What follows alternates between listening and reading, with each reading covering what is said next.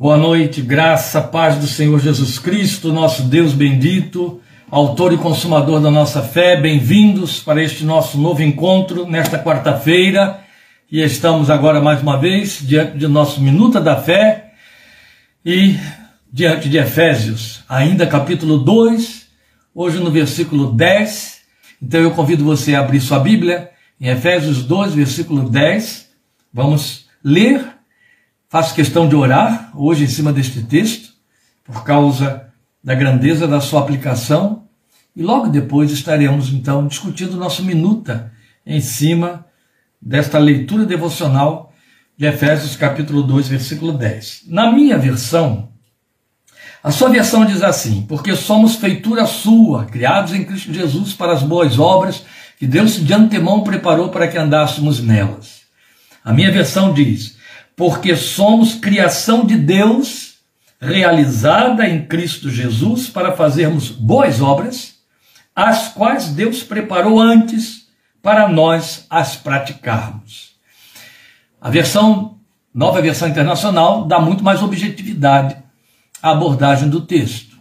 Mas nós vamos orar e considerar dentro de toda a ampliação do seu significado, porque não importa por qual versão que a gente caminha, o significado tem de ser o mesmo, é a palavra de Deus. E eu quero convidar você a ter uma palavra de oração neste momento.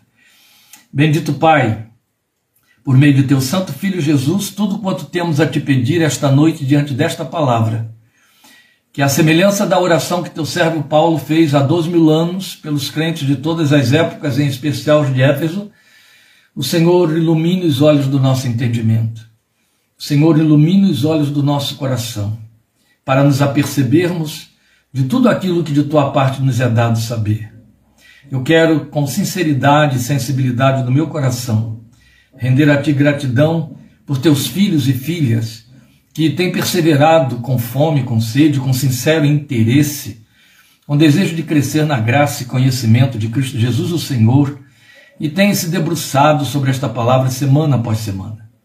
Eu te agradeço, meu Deus, pela companhia destes teus filhos e filhas e rogo que o Senhor permita que este tempo que gastaremos debruçados sobre a tua palavra agora produza frutos que glorifiquem teu santo nome no coração de cada um, de cada uma, e volte para ti levando os frutos que glorifiquem o teu nome conforme o que temos aprendido ter sido o propósito do teu plano para as nossas vidas em Cristo Jesus, o Senhor. É nele que oramos a ti, com gratidão, rogando a tua misericórdia sobre nossas vidas por conta de nossos pecados, pela graça que é em Cristo Jesus e para a tua glória. Amém. Amém. Meus irmãos, eu estou dando um título a esta nossa abordagem do versículo 10 de Efésios 2. Eu estou chamando de A Graça que Realiza. Bem, primeiro eu quero explicar por que razão nós estamos parando no versículo 10, nós viemos considerando todo o capítulo 2 até o versículo 9, em três partes, e agora vamos nos deter somente em cima do versículo 10. Daqui para frente, nós vamos seguir também com um outro grupo de textos, um trecho, certamente versículos 11 a 13. Mas neste momento precisamos nos deter somente sobre o versículo 10. Por quê? Porque ele é um divisor de águas. Ele faz o fechamento de toda a argumentação que o apóstolo vem trazendo para nós, desde o versículo 1, e abre o significado daquilo que ele quer nos fazer recordar e de que começa a falar, como temos em nossas versões, a partir do versículo 11. Portanto, voltando à leitura do versículo 10 e respeitando a sua versão, eu vou ler na sua versão ou nas versões mais antigas, nós vamos fazer a nossa abordagem do que significa a graça que realiza. Porque somos feitura sua, feitura de Deus, criados em Cristo Jesus para as boas novas, boas obras, perdão, para as boas obras que Deus de antemão preparou para que andássemos nelas. Este é o texto do versículo 10 de Efésios capítulo 2. Ora, eu creio que ficou suficientemente bem explanado, bem no sentido de bastante, explanado como Deus realizou a sua obra em nossa vida através de Cristo para mudar radicalmente a nossa condição espiritual, naquele trecho que já vimos aí, 2, de 1 a 9. A última palavra ali anunciada pelo apóstolo proclamou que tudo proveio da graça de Deus e não de obras que nós pudéssemos realizar, porque mortos esse era o estado em que estávamos, não realizam, muito menos boas obras. Outro tanto, ele deixou muito claro que toda obra coube a Deus. No seu propósito, ele tinha o propósito de nos vivificar, porque nos sabia mortos em nossas ofensas e pecados. E então tomou a iniciativa de nos vivificar, nos deu a palavra de vida, nos vivificou, abriu o seu coração por esse fenômeno extraordinário espiritual chamado graça, e nessa graça nos alcançou, derramando sobre os nossos corações sua misericórdia, a sua bondade para conosco em Cristo Jesus. Operou tudo. E Paulo então é enfático no versículo 9 quando ele diz: E isto, a graça e esta fé, a graça que nos salva mediante a fé, isto tudo vem de Deus e não de nós. Não vem de nós para que ninguém se glorie, não vem das obras para que ninguém se glorie. Então ele fecha ali todo qualquer argumento, e este é o ponto fundamental, é o ponto dignificante, não é? é da revelação de que tomou posse a confissão protestante, a confissão da reforma protestante do século XVI, especialmente porque, além de anunciar ou anunciar a graça, o apóstolo falou de maneira muito clara que é, não vem de obras. As obras foram realizadas por Deus. Ora, mas agora, no versículo 10, nós temos uma nova e surpreendente declaração dele neste versículo. Ele diz: "Criados em Cristo Jesus para fazermos boas obras". Os verbos, o verbo é enfático. Criados em Cristo Jesus para fazermos boas obras. Isso é novo. E por criados em Cristo Jesus, o apóstolo se refere à obra da graça em nós. Realização de Deus. Guarde isto, porque este é o ponto em torno do qual nossa argumentação desta noite vai trabalhar por criados em Cristo Jesus, ele está falando da realização de Deus, obra de Deus. E o para fazermos boas obras refere-se à ação nossa, ou seja, da graça em nós. Mas não se trata de nossa resposta. Embora muitos trabalhem com este argumento, chamando a atenção para o fato de que existem as obras que Deus espera que realizemos como consequência do que a graça fez em nós, mas isso fica parecendo uma devolutiva, uma resposta que damos, e isso é perigoso, mesmo porque não é o que o apóstolo está dizendo aqui. Por aí você já percebe quanto que a gente precisa se deter em cima desse versículo 10 para que ele possa ser compreendido como foi revelado. Porque se trata de uma reação, meus queridos. Entende? Você vai entender isso. Se trata de uma consequência natural do que foi produzido em nós. Então não é uma resposta. Não é algo que eu determine ou que eu imponha sobre mim mesmo, que eu tenho de fazer em atitude de gratidão, ou então para poder manter alguma coisa que Deus fez, ou para que eu possa é, dar provas de algo. Opa, não é nada disso. O que ele está dizendo é que isso há de ser uma consequência natural do que já foi feito em nós. Uma vez vivificados, nós podemos operar, realizar obras. Então fomos vivificados para isso. Eu estou enfatizando a preposição. Fomos vivificados para que isso aconteça. Fomos vivificados porque este era o propósito de Deus, para que nós realizássemos obras procedentes do nosso estado de graça, na graça, pela graça. Eu espero e creio que você esteja fixando Cada uma dessas argumentações que estamos colocando aqui. Mas veja, esta declaração não é simplória. Não é assim. A gente não resume isso tudo em meia dúzia de palavras, esvaziando a beleza e a grandeza do sentido desse versículo 10. Não, de jeito nenhum. Antes, ela é grande, ela é muito abrangente. Ela é tão abrangente que se impõe sobre nós subdividir o verso 10 para entender essa revelação dessa mensagem no seu todo. E quando eu digo subdividir, o verso 10, eu estou falando de cinco partes, cinco etapas, cinco subdivisões. É muita coisa para um único versículo. Então vamos lá. Primeira, em cima das informações que o apóstolo passa para nós aqui, nesse versículo 10. A primeira delas, somos criação de Deus. A segunda, realizada em Cristo Jesus, para fazermos boas obras. Obras que Deus preparou antes, ou de antemão, como você tem nas versões mais antigas obras nas quais devemos andar. Percebe? Cinco considerações que não parecem ser cinco, não parecem ter ênfases, ênfases é, é, é, individuais, particulares, mas tem. E elas todas estão aí nesse versículo 10. Daí a grandeza da mensagem. Então, cada uma destas cinco partes mostra, cada uma delas, quão grande ela é. Então, vamos começar pela primeira, porque temos que avançar, não é? A primeira é: somos criação de Deus. Olha, eu vou fazer a exposição do significado do porque somos criação de Deus, que você tem aí na sua versão como somos feitura sua, sua aí é de Deus, certo? Criados em Cristo Jesus. Eu vou fazer a exposição do significado de porque somos criação de Deus. Mas eu não posso deixar de chamar a sua atenção para o que acabou de ser dito há alguns minutos atrás. O fato de que criados para fazer boas obras significa que nós vamos reagir ou tem de ser a reação natural do novo estado espiritual que foi produzido na nossa vida. Então, é isso que você precisa entender, a razão de por que somos criação de Deus. Entende? É claro que o apóstolo coloca, pelo menos na minha versão, exatamente assim. Ele está entrando aqui com uma é, é, conjunção explicativa. Porque somos criação de Deus. Nós somos criação de Deus. Então é uma declaração repleta de lirismo, por conta da viabilidade de interpretação literal do vocábulo que temos no grego, que foi traduzido aí em, em, na sua versão por feitura, e que a minha coloca como criação. O vocábulo, o vocábulo é poiema.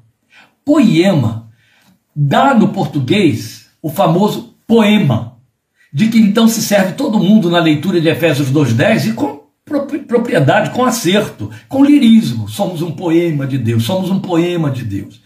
É verdade que poema foi traduzido, ou melhor, não é nem traduzido, ele partiu para dentro da. através de uma é, diacronia da língua, ele entrou como um estrangeirismo no, no nosso vocábulo e até em outras línguas, como poema. E é o poema mesmo do grego, poema. E poema, para mim para você, se reduz a uma peça literária. Você entende de poema aquele trabalho literário, literário belo, pensado, ritmado, não é? com cadência, que inclusive favorece aí a entrada de, de, de músicas, etc. E nem sempre com ritmo, com rima, nem sempre com rima. Poema. Porque fala, poema, fala de um trabalho pensado previamente e elaborado com apreço. Então preste atenção. Por que foi traduzido poema por feitura e por criação? Porque é exatamente o que significa. Poema significa um trabalho manufaturado, um trabalho feito pela mão, como que um trabalho de um artesão.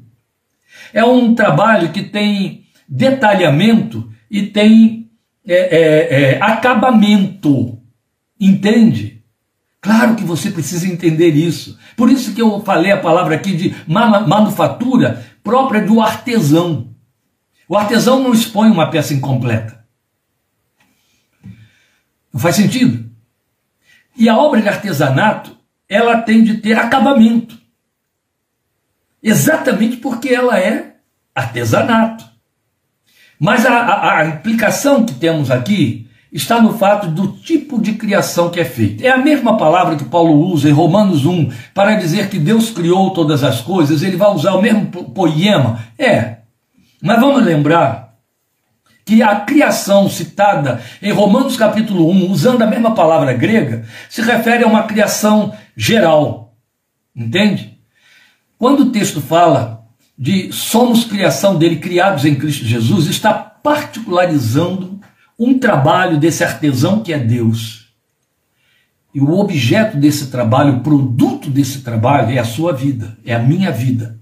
Uma confecção que foi elaborada em Cristo Jesus. Quisera eu ter capacidade de criar imagens verbais que pudessem explicar a você com mais detalhe, mais beleza, a grandeza desta revelação. Porque quando diz que eu sou uma feitura em Cristo Jesus, está dizendo que Jesus é a forma de que Deus se serviu. Bem, inevitavelmente me ocorre, por conta de força da teologia, de força da revelação teológica, que manufatura de Deus, artesanato divino, me sugere vaso, vaso de barro, porque a Bíblia toda corre nessa direção. Eu vou citar isso aí, eu tenho que citar isso aí. Então você pensa em um detalhe. Geralmente, quando você pensa em vaso de barro, você pensa em oleiro. A força da revelação é essa. E o oleiro não faz vaso em série. Amém? Amém? O oleiro não faz vaso em série. Com toda certeza, as grandes indústrias de cerâmica, elas produzem seus trabalhos em série. São todos iguaizinhos. Sai tudo ali do mesmo tipo de forma, é uma máquina que faz. Estamos nos referindo ao oleiro. O oleiro ele trabalha peça por peça, peça por peça.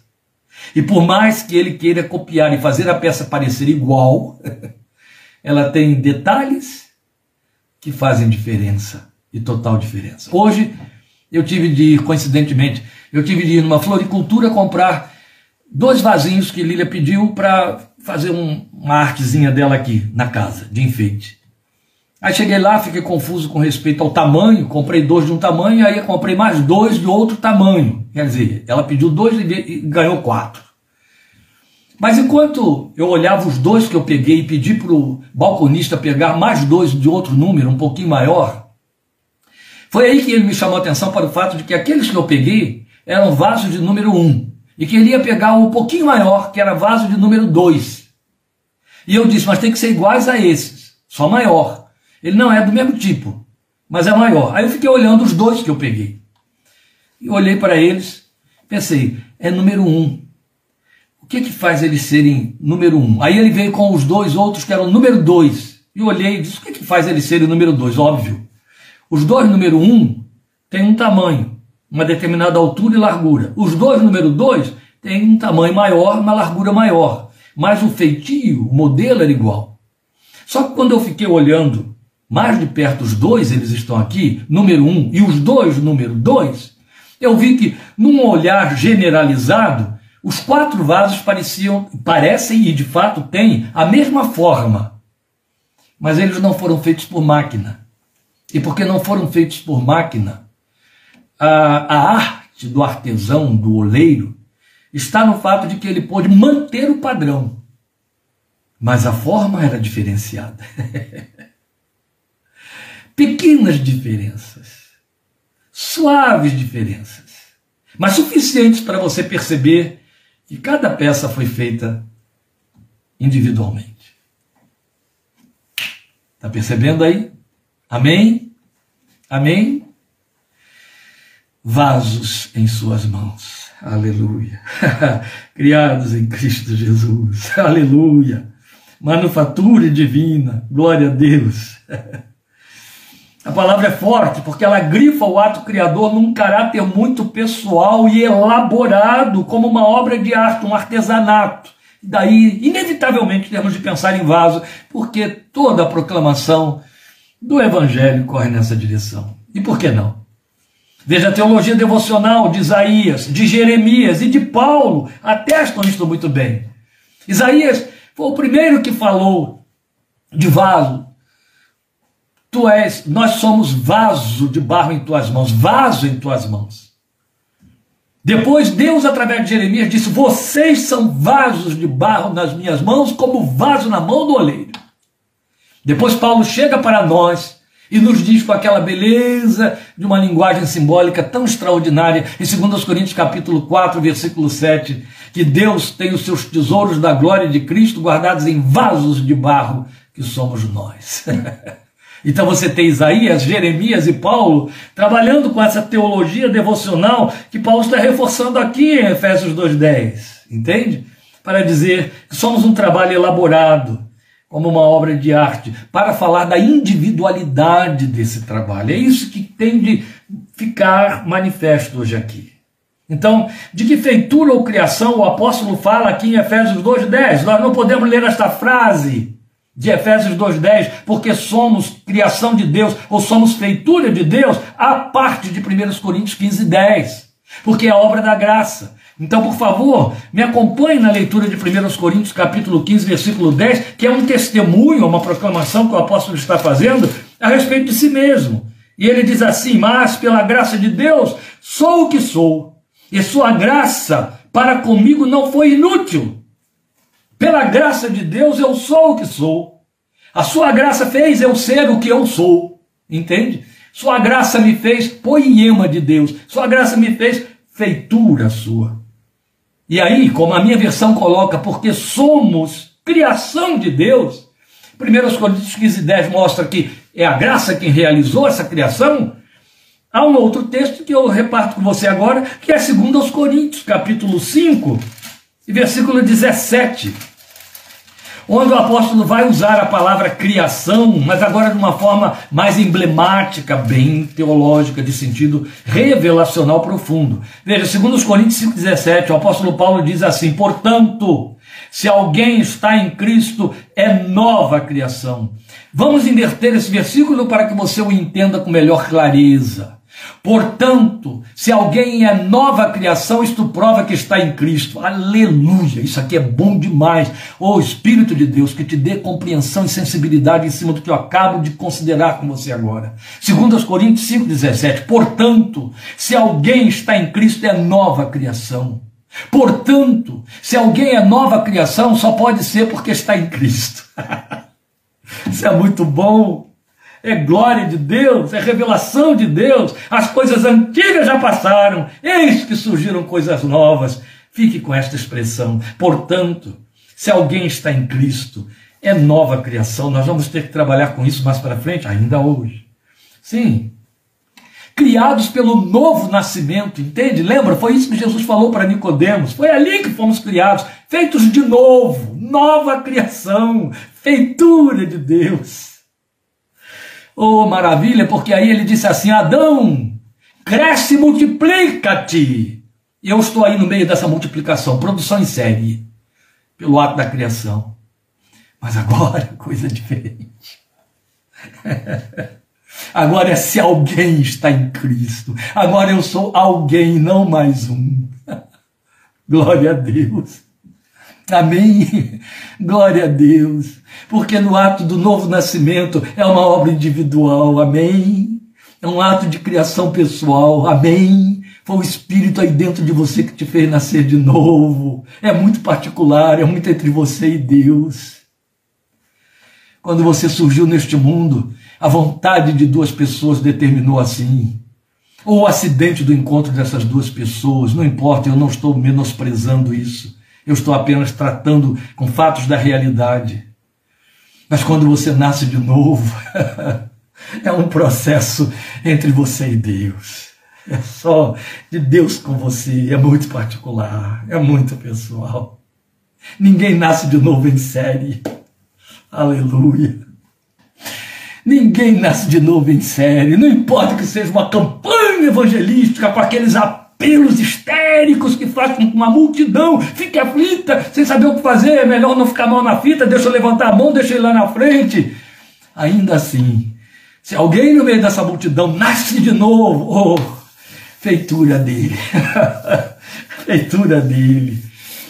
Lloyd Jones olhava para sua multidão, para o seu, seu público de 3 mil ouvintes, e ele dizia: se esta palavra que eu estou te falando arde no seu coração, você nasceu de novo, você é dele, você é um eleito, a obra foi realizada. Se o que eu estou falando não muda nada para você, você é um bom ouvinte, mas está perdido nos seus pecados, o Espírito de Deus não habita aí dentro de você. Sério, não é? Se hoje a gente faz isso, as pessoas ficam tão mimadinhas, tão ofendidinhas, viram as costas e eu estou falando de um britânico em plena Londres, do século XX, 1970, 1980.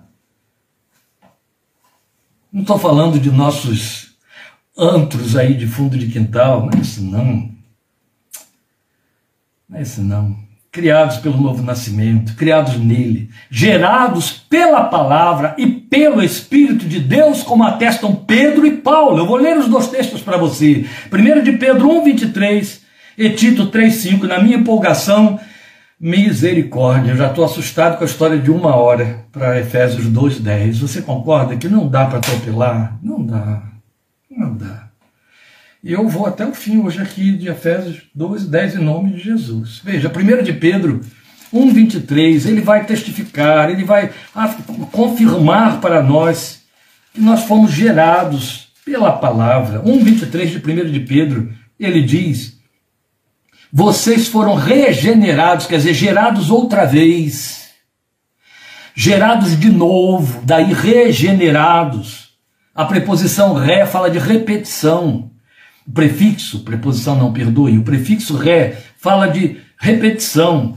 Vocês foram regenerados, não de uma semente perecível como foi a de Adão, mas imperecível por meio da palavra de Deus, viva e permanente. Este foi o processo, aleluia. E quando Paulo escreve a Tito, ele não diz coisa diferente. Capítulo 3 da carta de Paulo a Tito, versículo 5, o apóstolo disse: não por causa de atos de justiça por nós praticados, mas devido à sua misericórdia, ele nos salvou pelo lavar regenerador, fazendo nascer de novo, e renovador do Espírito Santo que ele derramou sobre nós, versículo 6, generosamente. Glória seja a Deus. Quando Deus nos planejou, meus queridos, ele o fez na pessoa e obra do seu filho e por sua graça realizou, tornou isto uma realidade plena. Logo em seguida, e temos que ir logo em seguida, temos a segunda proposição: criados em Cristo Jesus, porque somos criação de Deus, criados em Cristo Jesus. Isso significa que é na pessoa dele. Aqui está Jesus como causa e garantia do propósito de Deus. Isso já foi discutido ao longo do capítulo 1, você deve lembrar a partir do versículo 4 do capítulo 1. Não pode haver novo nascimento fora de uma união espiritual com Cristo. Não é com as coisas de Cristo, nem com a igreja. Por exemplo, há quem pense que o ato de batizar representa nascer de novo. Batizar não representa nada, batizar representa apenas sua confissão. Não produz nada dentro de você, é um ritual uma ordenança que a gente cumpre por obedecer e para dar testemunho. Mas, infelizmente, uma teologia que já perpassa 1500 anos, ela diz que a igreja faz você nascer de novo. E quando joga água sobre a sua cabeça, você nasce de novo.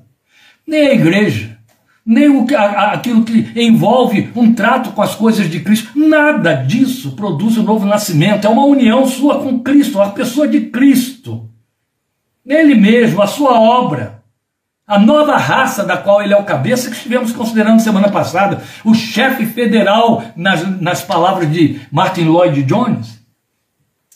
Deus só nos encontra em Cristo.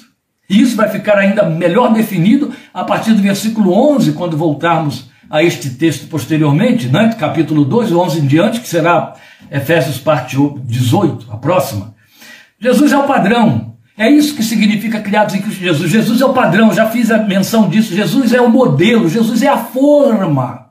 O primogênito dentre muitos irmãos. Aí você vai ler Hebreus dizendo que nós estamos, nós somos todos primogênitos arrolados no céu. Não parece uma contradição? Não, só se você não quiser entender. Quando a Bíblia diz que Jesus é o primogênito dentre os muitos irmãos, está dizendo que ele é o primeiro, que ele é o unigênito filho de Deus. Mas a Bíblia não te diz que para você ser filho de Deus, o espírito desse filho de Deus, Jesus, passou a habitar dentro de você, colocado por Deus dentro de você, pois esse Espírito que foi colocado dentro de você tornou você co-herdeiro de Cristo, com Cristo, e não de Cristo, mas com Cristo, herdeiro de Deus e co-herdeiro com Cristo, logo transformou você em primogênito também. É isso que Hebreus está dizendo. Jesus é o primeiro, mas nós todos somos colocados como primogênitos, porque ele é o cabeça, ele é a forma, é o modelo, ele é o padrão. Entende? Que Deus mira para construir você. Deus contempla o seu filho e constrói você para ir tornando você a sua semelhança. Ah, você vai entender daqui a pouquinho, um pouquinho melhor, a grandeza desta revelação, da sua significação. Veja, é aqui. Vamos atentar para esses textos que nos asseguram isso. Um dos mais belos na revelação das Escrituras, para mim, é 2 Coríntios 3,18. Meus irmãos, eu não posso perdoar, eu não posso desculpar o crente que passe batido por 2 Coríntios 3,18. Você pode ler a Bíblia de cabo a rabo, de frente para trás, de, de, de trás para frente, mas você obrigatoriamente precisa, ao ler 2 Coríntios 3,18, parar e se deter no texto. 2 Coríntios 3,18 diz: E todos nós que com a face descoberta contemplamos a glória do Senhor, segundo a sua imagem, o Senhor aqui é Jesus Segundo a sua imagem, estamos sendo transformados com glória cada vez maior, a qual vem do Senhor, que é o Espírito. Você vai ter que entender isso agora, amado. A Bíblia não diz que o homem foi feito à imagem e semelhança de Deus. O homem caiu em Adão. O homem caiu em Adão, mas continua sendo imagem e semelhança de Deus, só que uma imagem totalmente desfigurada. Como Deus resolveu esse problema? Ele nos refez em Jesus. E agora o seu propósito é nos fazer trazer a imagem de Jesus, nos fazer ser imagem e semelhança de Cristo Jesus, que é a imagem e semelhança de Deus. Eu e o Pai somos um.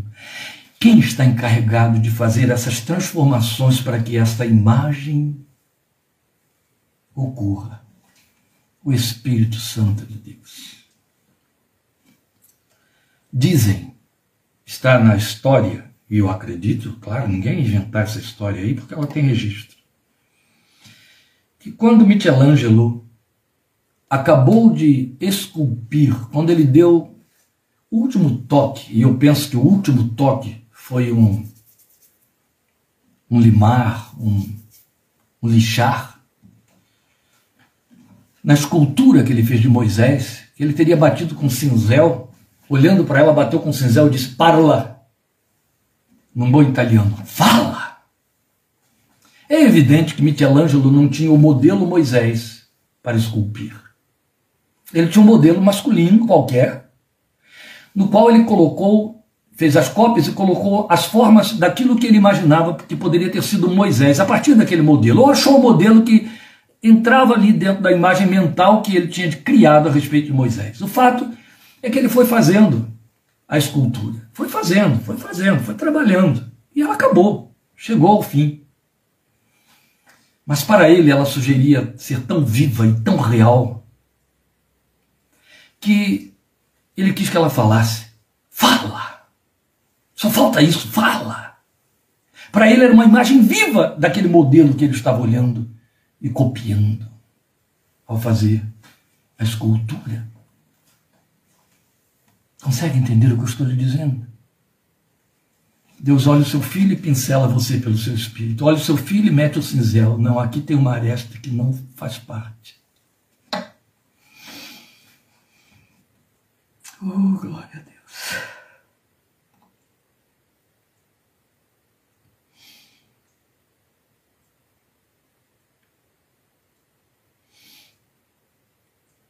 E todos nós que com o rosto descoberto contemplamos como que por um espelho a face do Senhor. Estamos sendo transformados na imagem dele. E quem opera isto é o seu Espírito que em nós habita e o cinzel de que ele usa é glória. Aleluia. É impossível transmitir isso para vocês sem essa carga de emoção que toma conta aqui. O nome disso é mover do Espírito de Deus na palavra que é viva e que produz vida. Depois nós temos Efésios 4,13, que só vem reforçar esta proposta, quando diz para mim e para você, até que todos alcancemos a unidade da fé e do conhecimento do Filho de Deus e cheguemos à maturidade, atingindo a medida da plenitude de Cristo. É com isso que Deus está encarregado. É isso que significa ser poema, feitura, um trabalho das suas mãos. O que ele está modelando em você? Cristo. Então, cada vez que ele encontra um pedaço de Adão, ele arranca. Cada vez que ele encontra o que é da sua natureza, que desfigura a imagem do seu filho, ele tira fora. Ou ele diz para você: desiste disso. Eu tenho coisa melhor. E por último, o reforço do texto que eu citei ainda agora, eu tinha dito que era 2 Coríntios 4, 7, mas na verdade é 2 Coríntios 4, 6, é o versículo 6, em que o apóstolo diz: Pois Deus que disse: Das trevas resplandeça a luz, Ele mesmo brilhou em nossos corações para a iluminação do conhecimento da glória de Deus na face de Cristo. Esta face tem que ser vista em mim e em você. Aí o versículo 7, sim, é aquele que eu citei, mas temos esse tesouro em vasos de barro, para que a excelência do poder seja de Deus e não nossa. Logo, o apóstolo está apontando exatamente isso. Deus nos recriou em Cristo para nos assemelharmos a Ele.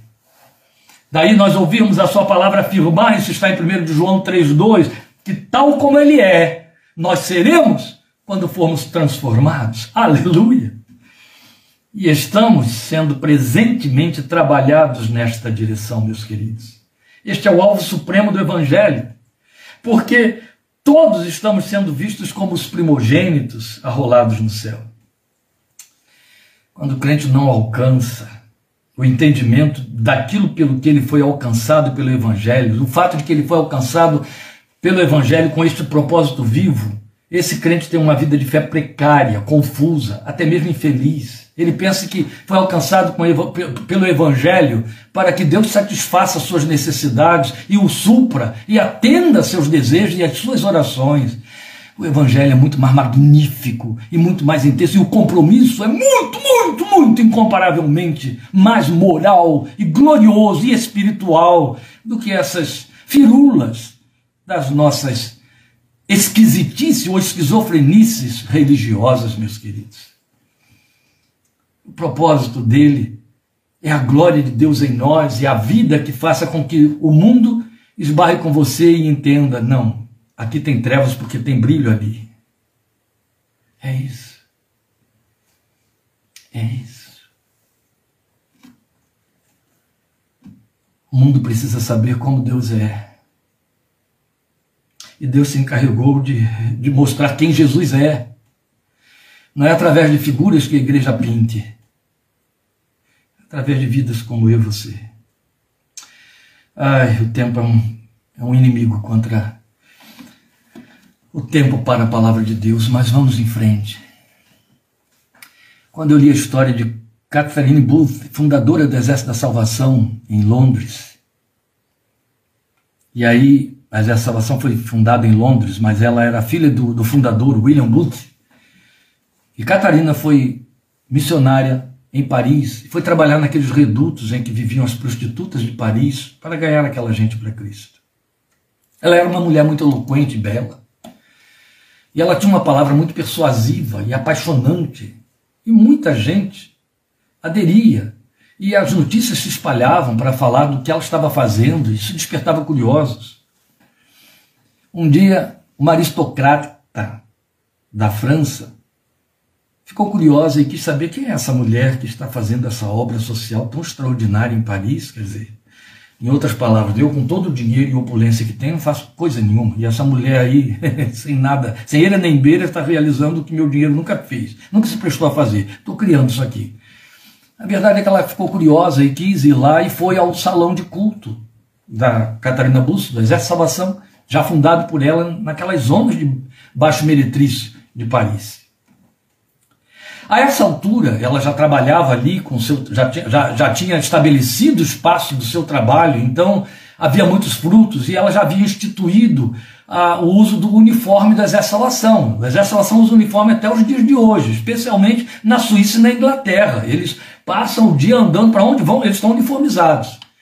E ela então vestiu-a, vestia os, os, os seus conversos e as suas conversas com os uniformes como deviam. Tinha um chapéuzinho, tinha tudo lá direitinho, um chapéu que tinha umas abas que desciam por, ao, ao redor da orelha. E as mulheres ficavam lá vestidinhas durante o culto com aquele uniforme e tal, eles se orgulhavam muito disso. E essa aristocrata entrou para assistir um dos cultos e assistiu. Quando o culto acabou, ela foi procurar a Marechala, que era o título que ela recebeu pelo Exército da Salvação, porque o William Booth, pai dela, se chamava General, General do Exército da Salvação. Então deram para ela esse título, a Marechala. E aí ela foi procurar a Marechala. E ela disse: Muito bonito tudo que eu ouvi, muito bonitos os cânticos, tudo muito encantador, muito espiritual, mexeu comigo. Mas está faltando uma coisa aqui no seu santuário. Eu não vi santos, nenhumzinho sequer. E eu senti falta deles. Onde estão os seus santos? Por que, que você não tem um santo aqui para a gente contemplar? Ela disse: A senhora quer voltar ao culto de amanhã? Amanhã eu vou fazer culto aqui outra vez e a senhora vai encontrar os santos que a senhora deseja aqui. Aí, a mulher oh, não perdeu tempo. A Marechal ia atender o pedido particular dela. A Marechal reuniu as suas oficiais, esse era o nome que tinha, orou com elas e disse: Amanhã eu quero vocês, cada uma posicionada no devido lugar ao longo do tempo da minha pregação, sem sair do lugar. Cada uma vai estar onde eu vou determinar e não saia, não arrede pé dali. Não troque de lugar com outra, não vá para outro lugar, fique paradinha ali. Só quero que você fique paradinha, adore a Deus, cultue a Deus, mas sem sair do seu lugar. E aí, o culto começou e a mulher, quando entrou, ela já esbarrou com uma situação totalmente diferente. Em vez de encontrar aqueles grupos de homens e mulheres, que por sinal sentavam separados, mulheres de um lado, homens de um outro, estamos falando do início do século XX, e ela entrou e já viu uma coisa diferente, alguns bancos vazios e um grupo não pequeno de pessoas distribuídas, perfiladas ao longo do salão, em várias posições, em pontos mais altos, em pontos mais baixos. Ela entrou, olhou para aquelas pessoas e participou do culto, ouviu os cânticos, ouviu a pregação. E quando terminou, a Marichala foi procurar por ela. E então? O que, que a senhora acha? Ela disse: É isso. Nós é que somos os santos. Santos são de carne e osso? É isso que você quer dizer? Ela sim. Esses são os santos em Cristo Jesus. que enche o nosso salão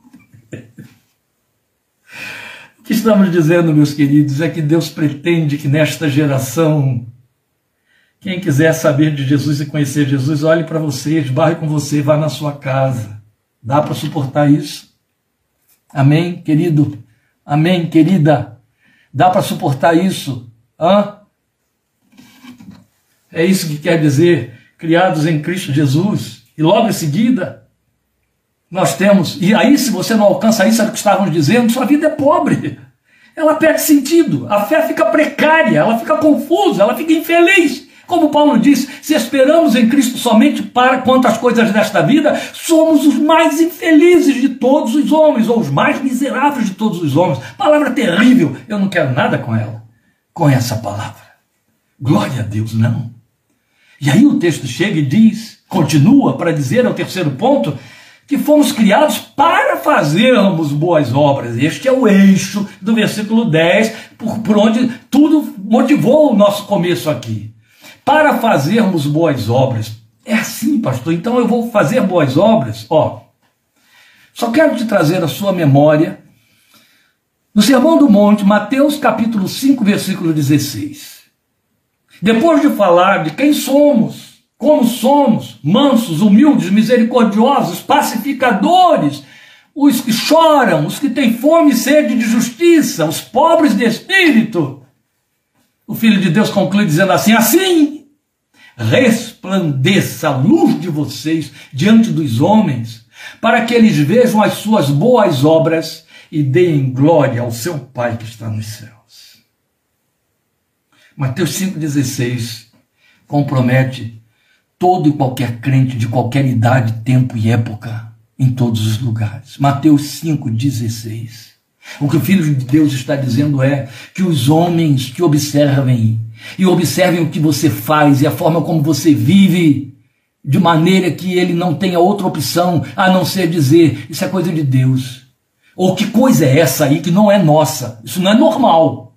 Eu não estou falando de efeitos, de fenômenos. Sabe, nós ficamos mascarados com a fenomenologia da nossa doutrina quando pensamos que realizar obras que dariam glória a Deus significava operar milagre, fazer cura, falar em línguas, profetizar ou coisa parecida. Estou falando dos dons fenomenais do Espírito Santo. Não, eu estou falando de caráter. Eu estou falando de caráter, não é de carisma. A palavra de Deus está falando da forma de ser, criados para ser, e esse ser significa fazer boas obras, porque é deixar acontecer, é a forma natural de ser. A Bíblia se serve de dois adjetivos para obras: más e boas. Só. Não tem meio boa, meia má. Não. Meio má, perdão. Não tem meio má e nem meio boa. É má ou boa. Se não for boa, será má. Se não for má, será boa. As más são chamadas obras da carne. O crente também pode produzir as obras da carne. Estamos nesse litígio. Temos aí dentro uma militância entre duas naturezas. Mas é bastante nós encararmos Gálatas 5, versículos 16 a 21. Eu vou ler para você. Não é um texto muito atraente, mas ele é necessário. Por isso digo: vivam pelo Espírito, de modo nenhum satisfarão os desejos da carne, pois a carne deseja o que é contrário ao Espírito, e o Espírito o que é contrário à carne. Eles estão em conflito um com o outro, de modo que vocês não fazem o que desejam. Mas, se vocês são guiados pelo Espírito, não estão debaixo da lei. Ora, as obras da carne são manifestas: imoralidade sexual, impureza e libertinagem. Você Concorda comigo que a primeira ideia que a gente tem é que imoralidade sexual e impureza são sinônimas? Se fossem Paulo, não estaria repetindo e colocando uma palavra à parte, muito menos libertinagem. Ele usou três palavras para falar de perversões morais: imoralidade sexual, impureza e libertinagem. A pessoa pode não estar vivendo uma imoralidade sexual mas está vivendo de forma impura a sua sexualidade. Ela pode não estar vivendo imoralidade sexual e nem de forma impura a sua sexualidade, mas ser libertina, sedutora, consentindo com aquilo que é de mau aspecto. Idolatria e feitiçaria, ódio, discórdia, ciúmes, ira, egoísmo, dissensões, facções e inveja, embriaguez, orgias, uma quarta, uma outra palavra, que no caso seria uma quarta palavra, e não é sinônimo de moralidade sexual, de impureza, de libertinagem, é orgia. Paixões da carne dominando. E coisas semelhantes, ele diz. Eu advirto, como antes já os adverti, aqueles que praticam essas coisas não herdarão o reino de Deus. Por isso eu disse, não é um texto simpático. Somente pelo Espírito de Deus nós produzimos boas obras. Então é mais do que boas ações ou atitudes, mas são reações. São frutos da nova natureza. Então nós, elas atendem ao que já vimos anteriormente em 1,6, 1,12, 1,14. Lembram? Quando estávamos no capítulo 1 de Efésios, em que Paulo dizia: Ele realizou para que sejamos o louvor da sua glória, Ele realizou para sermos o louvor da sua, glória, da sua graça, Ele realizou para que fôssemos o louvor da sua glória e da sua graça. 1,6, 1,12, 1,14. Volte lá. É isso, é ser, é ser. Lembram? Batemos isso no capítulo 1, é ser. Fazer sem ser é falso, é hipócrita, é religiosidade, é insípido, não tem sustentabilidade, não tem fidelidade, não tem permanência. Eu posso copiar, eu posso coreografar, eu posso mimificar, mas não faz parte da essência. E é fato, é fato, é fato. Porque às vezes as circunstâncias da vida se impõem exigindo que você faça e te faltam recursos quando se trata de socorro, de misericórdia. Aí o coração geme, chora, sofre. Porque é uma questão de ser. É de ser. Mas a informação mais impactante vem agora. Quando, em quarto lugar, o apóstolo diz que são obras que Deus preparou antes, preparou de antemão quando foi que ele preparou? Ele preparou ontem para que eu realize hoje, quarta-feira? Não. Não. O apóstolo está usando um advérbio que aponta para a eternidade, para os dias da eternidade, para um tempo incomparavelmente anterior à nossa história, geral e pessoal. Obras que Deus preparou antes, preparou de antemão. Vamos a uma equação revelacional aqui, meus amados. Apocalipse 13, 8 nos informa que o Cordeiro foi morto desde a fundação do mundo. A história diz para mim, para você, que tem dois mil e poucos anos, dois mil e vinte e poucos anos, que o cordeiro foi morto na cruz. Haja vista que nem mesmo cordeiro havia na fundação do mundo, né? E a terra era sem forma e vazia, o Espírito de Deus pairava sobre a face do abismo, e Deus disse: haja luz. Depois vai criando, criando, criando, aí surgiu o cordeiro. O texto não está dizendo que o cordeiro que foi morto antes da fundação do mundo era o animalzinho, filho da ovelha. Não.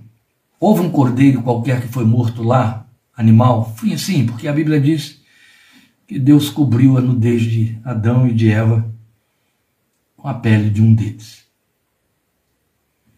Mas não é isso que se refere, porque o texto diz que o cordeiro foi morto antes da fundação do mundo e Apocalipse só se refere a um personagem com o título Cordeiro.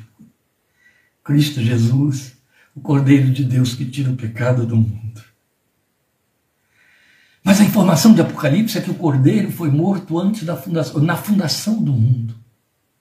Então, não há 2020 e poucos anos, isso foi o que aconteceu historicamente, mas profeticamente, revelacional, dentro do plano eterno de Deus. Ah, isso aconteceu quando o mundo estava sendo fundado, quando a humanidade pecou em Adão, Deus planejou o resgate dela em Cristo. Então, no seu acordo trinitário e eterno, Jesus, o Filho, estava sendo sacrificado para nos resgatar. Eu vou, Pai, eu vou, cria o homem, eu vou nascer lá entre eles, eu vou ser homem como eles e eu vou resgatá-los para ti.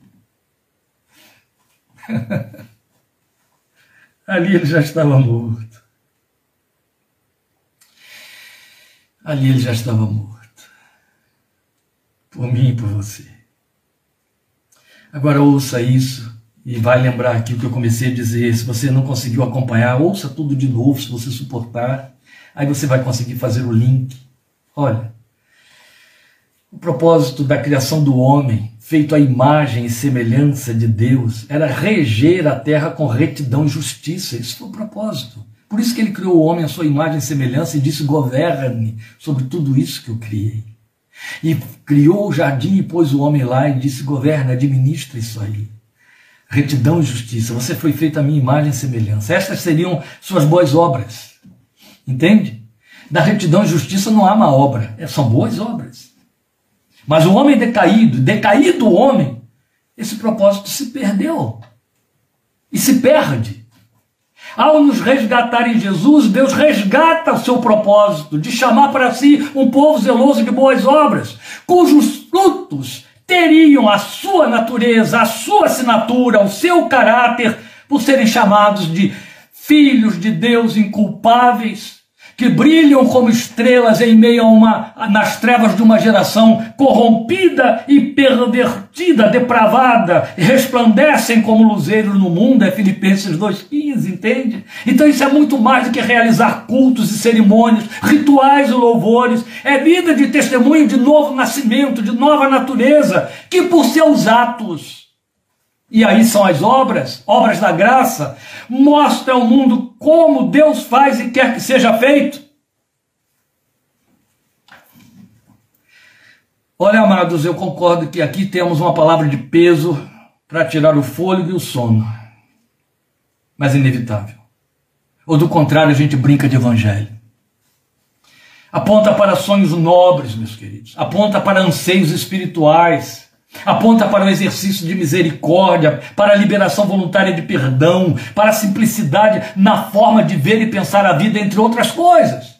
Porque estão de conformidade com o que buscamos na pessoa de Deus e seu Cristo para conosco. E aí, tentando cumprir minha promessa de uma hora, me faltam cinco minutos, a quinta parte do versículo 10 de Efésios 2: obras nas quais devemos andar. Vamos voltar ao texto de Efésios 2,10, para que a essa altura você não, não perca todo o desenvolvimento da fraseologia do apóstolo nesse texto, porque somos criação de Deus, realizada em Cristo Jesus, para fazermos boas obras, as quais Deus preparou de antemão para nós as praticarmos. Assim diz a minha versão, para nós as praticarmos. As versões antigas diz, dizem, para que andássemos nelas, porque o verbo é andar. Nossos tradutores traduziram o verbo peripatosso, que é, é, é andar em torno, andar em círculo, e é andar como praticar. E eles foram sábios quando eles trocaram o verbo andar por praticar para mostrar que se trata de algo que tem tal afinação. E nós teríamos que ter tal afinidade com esse propósito que seria inevitável o andar significar praticar, mesmo porque andar, na linguagem de Paulo em especial, aqui em Efésios, significa viver. Então são duas máximas que se projetam aqui nessa última linha do versículo 10. Devemos, é o verbo que ele usa, para falar um imperativo. Devemos andar nessas obras que Deus preparou para que as, andemos nelas. Devemos. É muito mais do que um compromisso que pode ser atendido ou não. É um comprometimento. É diferente, entende? Para que andássemos nelas é o outro, é a outra máxima, que reforça a anterior, o verbo andar aqui porque esse verbo, como foi usado por ele no original, vou me repetir, mas para reforçar, significa andar em círculo. É como quem percorre um perímetro, mas circunscrito, de forma que você não, você volta para o eixo, você volta, você faz uma caminhada comprometida com um eixo central. Entende? Você é a extensão do raio que sai do, do, eixo, desse eixo, e aí a sua caminhada, ela é circunscrita a este círculo, este círculo é Cristo Jesus, é a graça que transformou a sua natureza e a sua vida. Então ele alude a uma caminhada existencial, circunscrita a essa esfera de ação, como a dizer que é um propósito de, um espaço único de caminhada. Então não há outra via, não há outra estrada, não há outra carreira. Então não há duas carreiras, não há um outro trilho. Este aqui é o meu trilho intelectual, este aqui é o meu trilho profissional, este aqui é o meu trilho empresarial, este é o meu trilho devocional. Não existe é vida. Os outros são trazidos para dentro do círculo. Entende? Peripatel, você vai andar em círculo ali dentro. Então seria para figurar isso aí, como andar em círculo. Por isso foi dito: ninguém que milita se embaraça com negócios desta vida. E assim eu terminei e libero você. Efésios 2,10 descortina para nós, para a nossa vida de fé, o segredo real de uma existência bem-sucedida, porque é aprovada por Deus uma vez que flui na direção dele, para ele e por meio de Cristo. Porque dele, por meio dele e para ele são todas as coisas. Glória, pois, a ele. Não é só? Nenhum de nós vive para si, nem morre para si. Porque se vivemos, para o Senhor vivemos. Se morremos, para o Senhor morremos. Você concorda comigo que muita gente que faltou ao culto de hoje precisa desta palavra. Compartilhe, perturbe a paz deles. Compartilhe e diga: ouça isso aí. Vê se você suporta ouvir uma hora dessa ministração. Com Bíblia aberta em Efésios 2,10. Perturbe, tire a paz deles. Faça esta obra da graça e inquiete, incomode o seu irmão, para que ele preencha o cabular da aula de hoje. Ele cabulou, né? ele gazeteou a aula de hoje.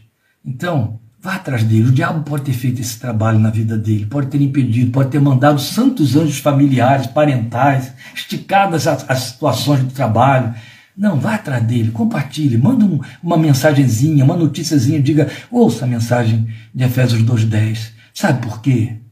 Porque se quando ele ouvir tudo isso, o coração dele se quebrantar e ele disser amém, de fato ele é crente, pode confiar na confissão dele. Deus te abençoe, te fortaleça. Obrigado por sua participação. Domingo temos um culto a celebrar aqui, glorioso, a partir de 5 da tarde. Você está convidado a participar conosco. Senhor te abençoe e te agracie. Obrigado por sua participação e companhia. Em nome de Jesus.